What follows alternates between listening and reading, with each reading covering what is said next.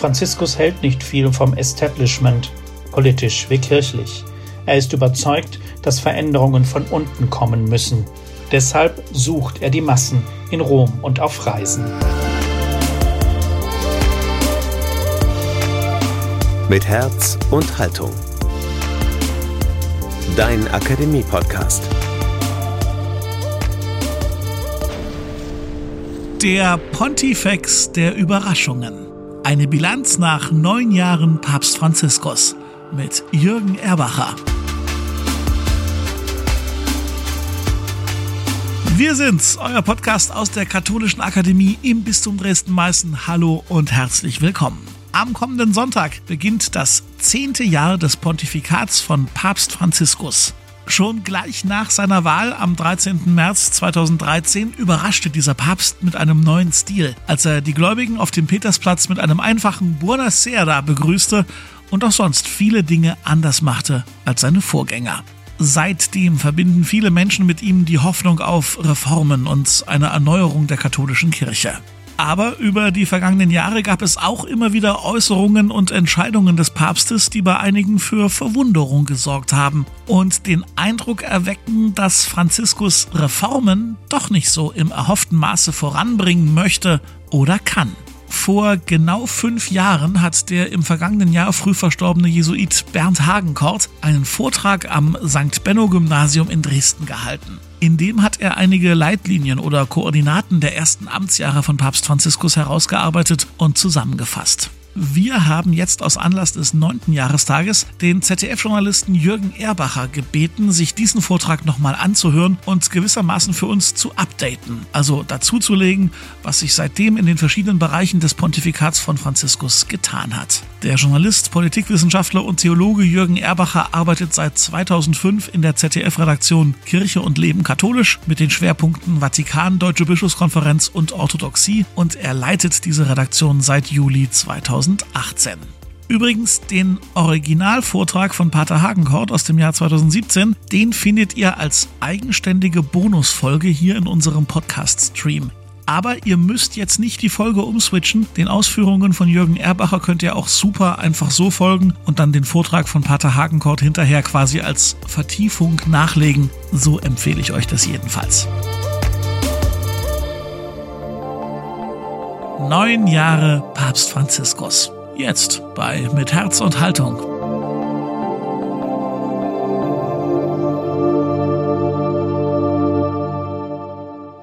Seine Wahl war eine kleine Sensation. Die Euphorie war groß, als mit Jorge Mario Bergoglio am 13. März 2013 der erste Lateinamerikaner zum Nachfolger des Apostels Petrus gewählt wurde. Sein Auftritt nach dem Konklave auf der Mittelloggia des Petersdoms ließ erkennen, hier beginnt etwas Neues, anderes. Die Worte und Gesten des ersten Augenblicks der ersten Wochen und Monate bis hin zur ersten großen programmatischen Schrift Evangelii Gaudium im November 2013 waren ein verheißungsvoller Auftakt. Mittlerweile ist Papst Franziskus längst in den mühsamen Ebenen des Alltags eines Pontifikats angekommen. Mitte März 2022 geht er in das zehnte Jahr seiner Amtszeit. Von Amtsmüdigkeit war bereits die Rede, und als Franziskus sich im Sommer 2021 einer schwierigen Darmoperation unterziehen musste, wurde über einen Rücktritt rund um seinen 85. Geburtstag Mitte Dezember vergangenen Jahres spekuliert. Es wird gesprochen vom Papst, der als Reformer gestartet und am Widerstand der Konservativen gescheitert sei. Doch so einfach ist das nicht. Pater Bernd Hagenkort, der leider im vergangenen Jahr viel zu früh verstorben ist, hatte zum vierten Jahrestag der Wahl von Franziskus seinen Vortrag am Dresdner St. Benno Gymnasium unter das Thema Der Pontifex der Überraschungen gestellt. Diese Überschrift passt auch zum neunten Jahrestag der historischen Papstwahl. Die Überraschungen sind geblieben, weil Franziskus an vielen Stellen nicht so agiert, wie viele es erwarten. Und das betrifft beide Seiten, die, die Veränderungen in der Kirche wünschen und die, die keine Veränderungen wünschen. Pater Hagenkort systematisierte seinen Blick auf das Pontifikat über verschiedene Koordinaten, die Orientierung geben können zum besseren Verständnis von Papst Franziskus. Es ging um den Papst als Kommunikator. Die Stichworte Ökumene, Kurienreform und Politik gehörten ebenfalls dazu. Diese Koordinaten können auch heute helfen bei dem Versuch, Franziskus zu verstehen und sein Handeln zu deuten. Es wird schnell klar, dass sich manche Koordinaten verschoben oder erweitert haben, neue müssen hinzukommen. Die erste Koordinate Franziskus als Kommunikator.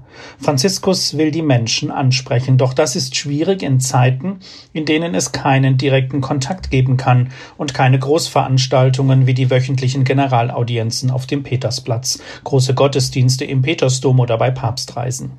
Damit wirkt Franziskus seit Beginn der Pandemie ein bisschen wie ein Vogel, der nicht fliegen kann. Er versuchte zwar den Kontakt über Videobotschaften und digitale Generalaudienzen zu halten, doch das ist nicht zu vergleichen mit den realen Treffen. Franziskus braucht die Massen, die Interaktion mit den Menschen vor Ort, um seine Stärken ausspielen zu können, um seine volle Wirkmacht zu entfalten. Er ist ein Seelsorger, der Menschen in die Augen schauen möchte, ja muss, um daraus seine Kraft zu ziehen. Die Pandemie führte dazu, dass so manches Projekt, das Franziskus vorantreiben wollte, etwas ins Stocken geraten ist. Er musste weitestgehend auf Reisen verzichten. Diese hatte er zu Beginn seines Pontifikats sehr schnell als ein Mittel entdeckt, um gleich mehrere seiner Ziele zu erreichen. Er nutzt sie, um das damit verbundene Interesse der Medien weltweit auf ein bestimmtes Land oder Thema zu richten. Oft geht es in Länder mit großen sozialen Herausforderungen, die selten im Fokus des weltweiten Medieninteresses stehen, wie etwa Sri Lanka, Myanmar oder die Zentralafrikanische Republik. Seine Reisen sind politische Statements. Zugleich nutzt er sie, um die Menschen von seinen Positionen zu überzeugen. Franziskus hält nicht viel vom Establishment, politisch wie kirchlich. Er ist überzeugt, dass Veränderungen von unten kommen müssen. Deshalb sucht er die Massen in Rom und auf Reisen. Wenn diese Reisen wegen Corona ausfallen, fehlt ihm ein wichtiges Mittel, um seine Positionen an der Basis zu implementieren. Pater Hagenkort hatte als zweite Koordinate die Ökumene. Er sprach von der Begegnung auf Augenhöhe mit den anderen christlichen Kirchen und Gemeinschaften. Dabei arbeitete der Jesuit einen wichtigen Punkt heraus. Franziskus hat nicht nur die klassischen Ökumenepartner im Blick, also Reformierte, Lutheraner, Orthodoxe und Altorientalen. Aufgrund seiner persönlichen Erfahrungen in Lateinamerika sind für Franziskus auch die evangelikalen und pentekostalen Kirchen und Gemeinschaften Partner im Dialog auf Augenhöhe. Was in unseren Breiten für lange Zeit schnell als Sekte kategorisiert wurde, sind für den Papst aus Südamerika Schwestern und Brüder im Glauben an Christus. Neben der Ökumene ist für Franziskus in den letzten Jahren der interreligiöse Dialog wichtig geworden. Fratelli Tutti, was er im Oktober 2020 in seiner dritten Enzyklika über die Geschwisterlichkeit aller Menschen formuliert hat, ist zur zentralen Handlungsmaxime und zur Programmschrift für Franziskus geworden. Dabei hat der Gedanke der Geschwisterlichkeit aller eine Entwicklung durchgemacht. Oder vielleicht sollte ich besser sagen, Franziskus hat ihn im Lauf des Pontifikats immer weiter entfaltet.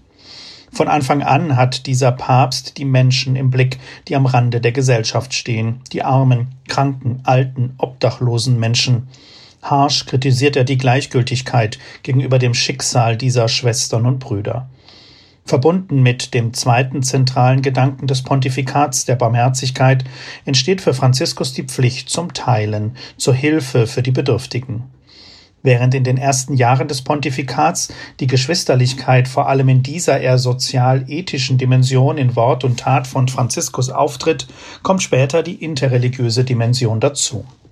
Fratelli Tutti wird jetzt mit dem Fokus auf dem Miteinander der Religionen sowie mit denen, die nicht glauben, entfaltet.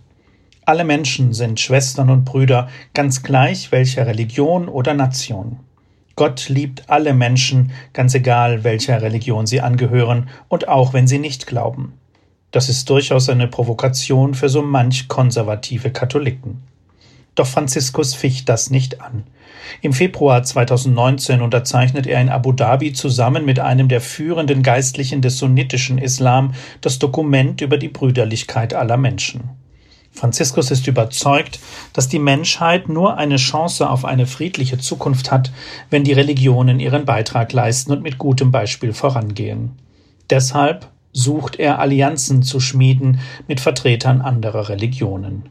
Im März 2021 reist er deshalb in den Irak, um dort einen hochrangigen schiitischen Geistlichen zu treffen.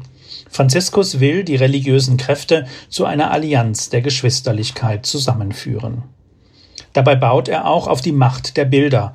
Immer wieder wird gefragt, was bringt ein Besuch des Papstes in Ägypten, in Abu Dhabi oder eben auch im Irak, ein wenige Minuten dauerndes Treffen mit einem hochrangigen islamischen Geistlichen. Neben dem Austausch sind es die Bilder, von denen, so hofft Franziskus, eine Signalwirkung ausgehen. Hier sind Vertreter unterschiedlicher Religionen, die freundlich und mit Respekt voreinander sich begegnen. Sie verleugnen die eigene religiöse Tradition nicht, können aber doch miteinander in einen Dialog treten. Das ist die Botschaft, die von den Bildern ausgeht, wenn Franziskus sich mit anderen hochrangigen Religionsvertretern trifft. Eben ist das Stichwort Dialog gefallen. Von Anfang an fordert Franziskus eine neue Kultur der Begegnung und eine neue Kultur des Dialogs. Er ist überzeugt, dass es immer einen Anknüpfungspunkt für den Beginn eines Gesprächs gibt.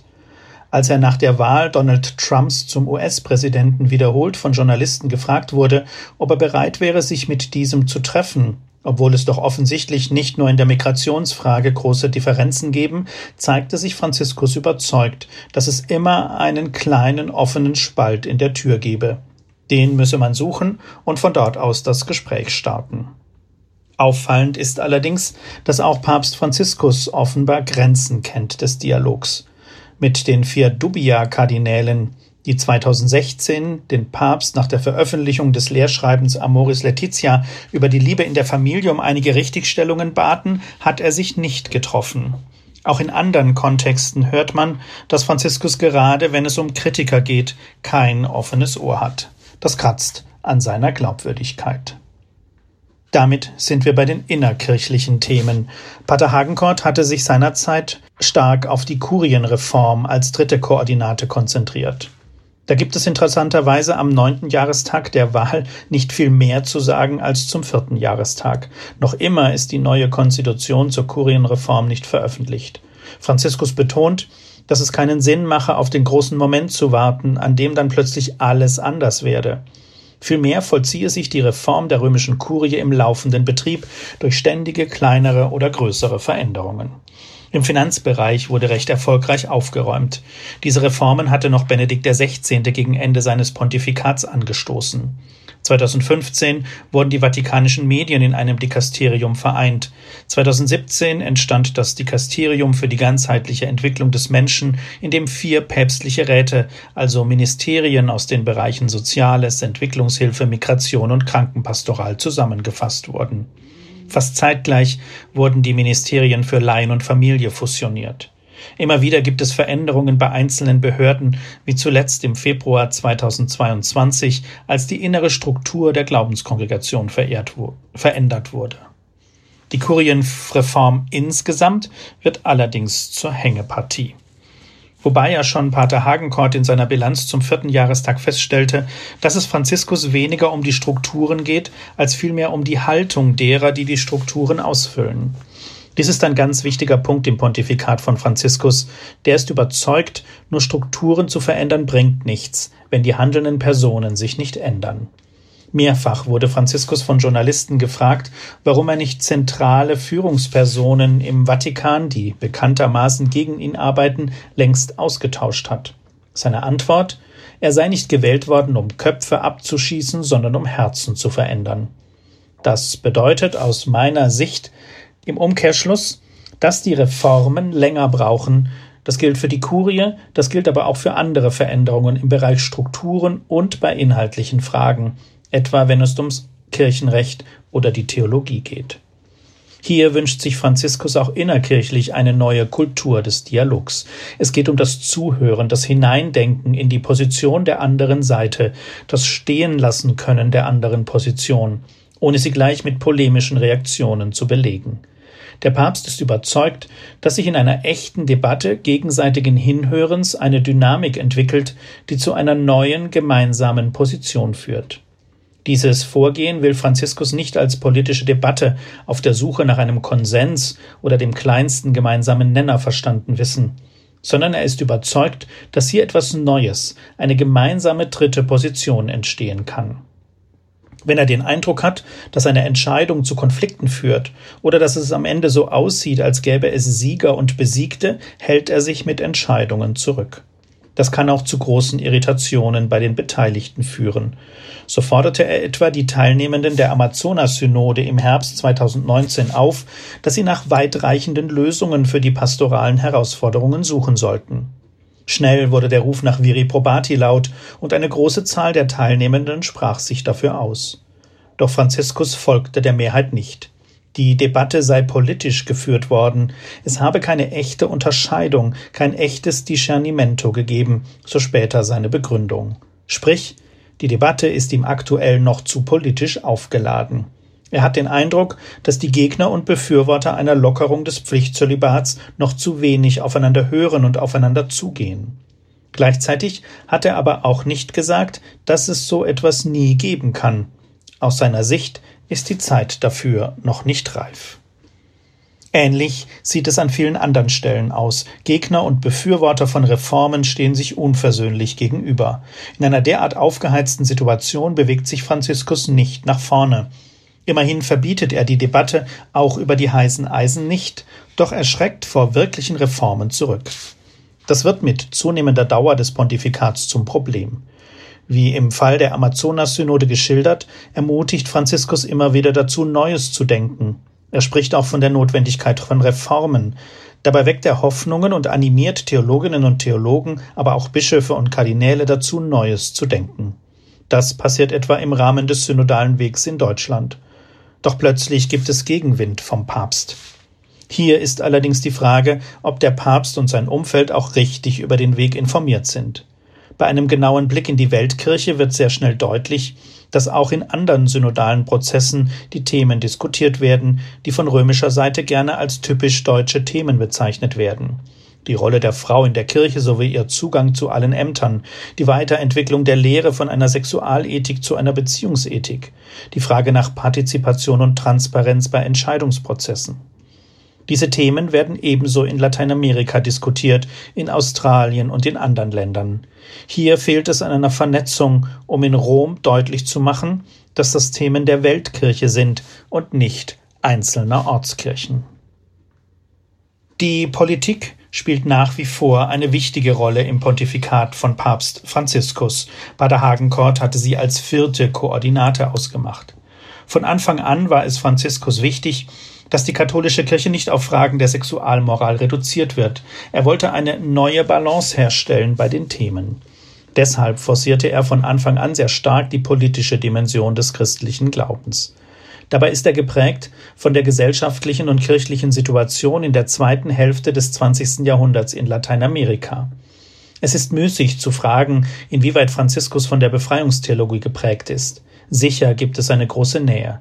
Für Bergoglio hat der christliche Glaube immer eine gesellschaftspolitische Dimension. Nachfolge Jesu bedeutet, sich für die am Rande der Gesellschaft einzusetzen, für Gerechtigkeit als Voraussetzung eines friedlichen Miteinanders der Menschen. Dazu kommt, dass er in Argentinien um die Jahrtausendwende die Auswirkungen der Globalisierung von seiner negativen Seite erlebt hat. Entsprechend erhebt Franziskus seine Stimme gegen das vorherrschende Wirtschaftssystem, weil es aus seiner Sicht ungerecht ist, zur Gleichgültigkeit gegenüber den Menschen am Rande und zu einer Wegwerfkultur führt, wie er es nennt. Im Laufe des Pontifikats gewann das Thema Umwelt zunehmend an Bedeutung. Im Mai 2015 veröffentlichte Franziskus seine Enzyklika Laudato Si rechtzeitig vor dem UN-Klimagipfel in im Laufe des Pontifikats gewann das Thema Umwelt zunehmend an Bedeutung. Im Mai 2015 veröffentlichte Franziskus seine Enzyklika Laudato Si rechtzeitig vor dem UN-Klimagipfel in Paris in jenem Jahr. Immer wieder spricht Franziskus vom Schrei der Unterdrückten und meint damit auch die Schöpfung. Er ist überzeugt, ohne stärkere Achtung der Erde werden die Menschen keine Zukunft haben. Pater Hagenkort formulierte zum vierten Jahrestag der Wahl, die Politik sei zurück im Vatikan. Er spielte damit auch auf die aktivere Rolle des Vatikans bei der Vermittlung in Konflikten an. Die Annäherung zwischen Kuba und den USA unter Präsident Obama wurde auch hinter den hohen Mauern des Vatikans erarbeitet. Im Staatssekretariat der politischen Zentrale der römischen Kurie wurde eine eigene kleine Abteilung für Mediation geschaffen. Erst am 6. März erklärte Franziskus beim Mittagsgebet, dass der Vatikan bereit sei, alles in seiner Macht Stehende zu tun, um zum Ende des Kriegs in der Ukraine beizutragen. Schon zuvor hatte er mehrfach den Krieg verurteilt, allerdings hält er sich zurück, klar den Verursacher Russland beim Namen zu nennen. Er weist die Propaganda Putins zwar zurück und stellt fest, dass er sich nicht um eine militärische Operation handle, sondern um einen Krieg. Doch er nennt Putin nicht beim Namen. Ist das der Preis dafür, dass der Vatikan seine mögliche Rolle als Vermittler nicht verspielen will? Immerhin ist Franziskus am Tag nach dem Angriff Russlands auf die Ukraine höchstpersönlich beim russischen Botschafter am Vatikan vorstellig geworden. Ein einmaliger Akt. Normalerweise werden die Botschafter ins Staatssekretariat zitiert, wenn der Heilige Stuhl seinen Protest kundtun will. Am 25. Februar ist der Pontifex die wenigen hundert Meter zur russischen Botschaft gegangen und hat seinen Protest persönlich vorgetragen. Für Franziskus ist die Situation nicht einfach. Ein zu scharfer Protest könnte negative Auswirkungen auf die Situation der Katholiken in Russland haben. Das Verhältnis zwischen dem Vatikan und der russisch-orthodoxen Kirche ist ebenfalls nicht einfach. Franziskus hofft auf ein baldiges zweites Treffen mit Patriarch Kyrill. Wenn er zu laut gegen Putin spricht, könnte das Treffen, das für Sommer 2022 angedacht ist, in weite Ferne rücken. Während etwa viele deutsche Bischöfe den Patriarchen aufgefordert haben, sich klar gegen den Krieg zu positionieren, ist eine vergleichbare Forderung aus dem Vatikan nicht bekannt. Hier setzen die Verantwortlichen auf die eher stille Diplomatie im Hintergrund. Das kann unter Umständen bedeuten, dass der Papst in den Augen vieler Gläubigen einen hohen Preis zahlen muss, an Glaubwürdigkeit verliert. Bis heute sind Beobachter sehr verwundert, warum Franziskus zu den Protesten in Hongkong 2019 und 2020 geschwiegen hat. War es der Preis dafür, dass er unbedingt nach China reisen will? War es der Preis dafür, dass die chinesische Regierung nicht noch stärker gegen die Religionsgemeinschaften im Land vorgeht? Es fällt auf, dass Franziskus ins zehnte Amtsjahr geht, ohne den Dalai Lama nur einmal getroffen zu haben. Wie kann das sein, wo er in diesem doch einen Verbündeten finden könnte beim Schmieden einer Allianz der Religionsführer für Frieden und gegen Unterdrückung. Trotz dieser kritischen Anfragen an das politische Engagement des Papstes und seiner Diplomaten, die starke politische Komponente ist ein wichtiger Akzent im Pontifikat und führt dazu, dass Franziskus weit über die Grenzen der eigenen Religion und Konfession als moralische Autorität anerkannt wird. Zum Schluss möchte ich noch eine eigene Koordinate einführen, die für die Betrachtung des Pontifikats aus meiner Sicht wichtig ist. Der Umgang mit sexualisierter Gewalt in der Kirche, die Frage nach Aufarbeitung, Prävention und notwendigen Veränderungen. Hier fällt die Bilanz nach neun Jahren Pontifikat gemischt aus. Sehr schnell hat Franziskus eine Kinderschutzkommission eingerichtet. Franziskus hat auch an vielen Stellen das Kirchenrecht verschärft und verstärkt werden in den letzten Jahren auch Bischöfe und andere kirchliche Verantwortungsträger zur Rechenschaft gezogen die Missbrauch vertuscht oder die Aufarbeitung verschleppt haben. Hier gab es mittlerweile eine große Zahl von Bischofsrücktritten rund um den Globus. Wichtig war auch der Missbrauchsgipfel, der im Vatikan im Februar 2019 stattfand und mit dem Franziskus signalisieren wollte, ich habe verstanden, es handelt sich um ein weltkirchliches Problem. Damals waren die Vorsitzenden aller Bischofskonferenzen anwesend. Doch längst haben nicht alle Bischofskonferenzen eine systematische Aufarbeitung gestartet. In Spanien kommt sie Anfang 2022 nun endlich in Gang, auch in Portugal. Doch in Italien, also vor der Haustür des Papstes, lässt sie noch immer auf sich warten. Und das 20 Jahre nachdem in den USA und Irland deutlich wurde, dass es sich nicht um Einzelfälle handelt. Franziskus selbst lässt immer wieder Zweifel aufkommen, wie ernst es ihm wirklich ist. Der Umgang mit den Rücktrittsangeboten von drei deutschen Bischöfen ist ein Beispiel dafür. Neben der Verantwortung für konkrete einzelne Fälle von Missbrauch und der Aufarbeitung gibt es auch eine moralische Verantwortung, die Verantwortung der Institution. Wiederholte Schuldbekenntnisse und Vergebungsbitten nutzen sich ab, wenn es nicht auch zur Übernahme von Verantwortung durch Personen kommt, die dann auch entsprechende Konsequenzen nach sich ziehen. Hier ist der Kurs von Franziskus nicht wirklich konsequent. Es bleibt also noch viel zu tun für Franziskus. Amtsmüde ist er noch lange nicht. Er sucht die Herausforderungen, wie jüngst die Ankündigung einer Reise in die Demokratische Republik Kongo und den Südsudan zeigen.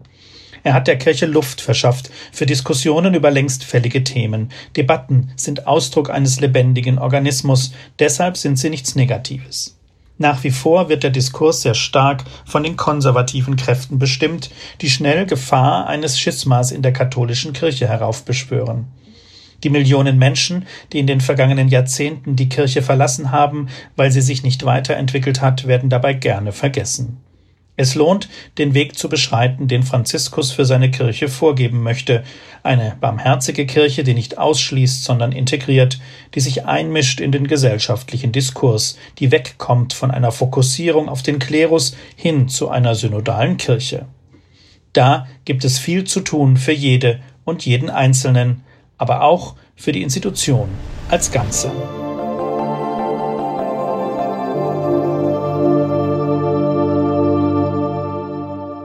Soweit Jürgen Erbacher mit seinen Ausführungen zu neun Jahren Papst Franziskus. Ich habe es eingangs gesagt, Herr Erbacher hat sich in seinen Einschätzungen an den Ausführungen des verstorbenen Jesuitenpaters Bernd Hagenkort orientiert. Hagenkort hielt 2017 einen Vortrag damals zum vierten Jubiläum des Franziskus-Pontifikats. Und diesen Vortrag, den könnt ihr euch, wenn ihr mögt, auch komplett anhören. Der ist zeitgleich mit dieser regulären Ausgabe als Bonusfolge unseres Podcasts erschienen. Und wir freuen uns wie immer auf eure Gedanken zum Thema. Bitte meldet euch bei uns per Facebook, Instagram oder auf lebendig-katholisch.de. Und abonniert uns bitte, um keine Specials, Bonusfolgen oder reguläre Ausgaben hier mehr zu verpassen. Einfach im Podcast-Abspielprogramm eures Vertrauens auf Folgen oder auf Abonnieren klicken an dieser Folge mitgearbeitet haben. Vor allem natürlich Jürgen Erbacher, herzlichen Dank, aber auch Thomas Arnold, Falk Hamann, Emily Siegel und ich. Mein Name ist Daniel Heinze. Danke fürs Zuhören und bis zum nächsten Mal. Mit Herz und Haltung. Dein Akademie-Podcast.